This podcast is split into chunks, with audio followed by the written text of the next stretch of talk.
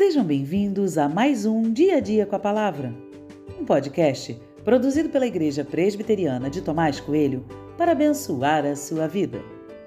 O título de hoje é Todo mundo tem uma experiência para contar e tem por base o texto de Jó 5, 3 e 4, que diz: Eu mesmo vi o insensato lançar raízes, mas logo declarei maldita sua habitação. Os filhos dele estão longe do socorro, são oprimidos nos tribunais e não há quem os livre.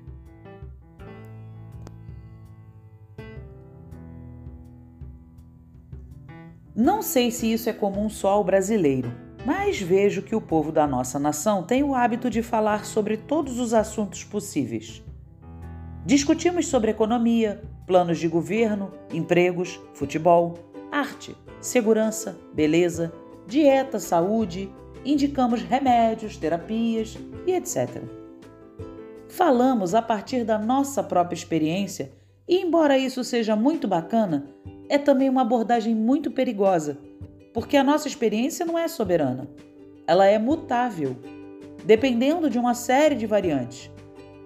Além disso, o que aconteceu comigo pode não acontecer com mais ninguém e pode, inclusive, nunca mais acontecer comigo. Eu mesmo vi, diz ele faz, o amigo de Jó, como se isso fosse a experiência máxima de qualquer ser humano. Eu também já vi muita coisa, mas nenhuma delas se tornou regra, porque fizeram parte da minha experiência. Não é assim que funciona. A experiência é importante? Claro que sim, mas ela não é definitiva.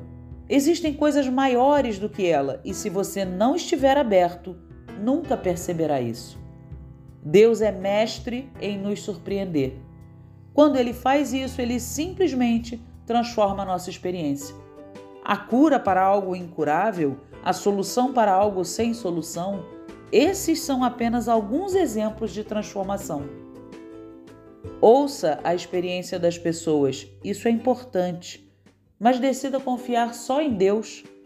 Ele é quem tem a última palavra.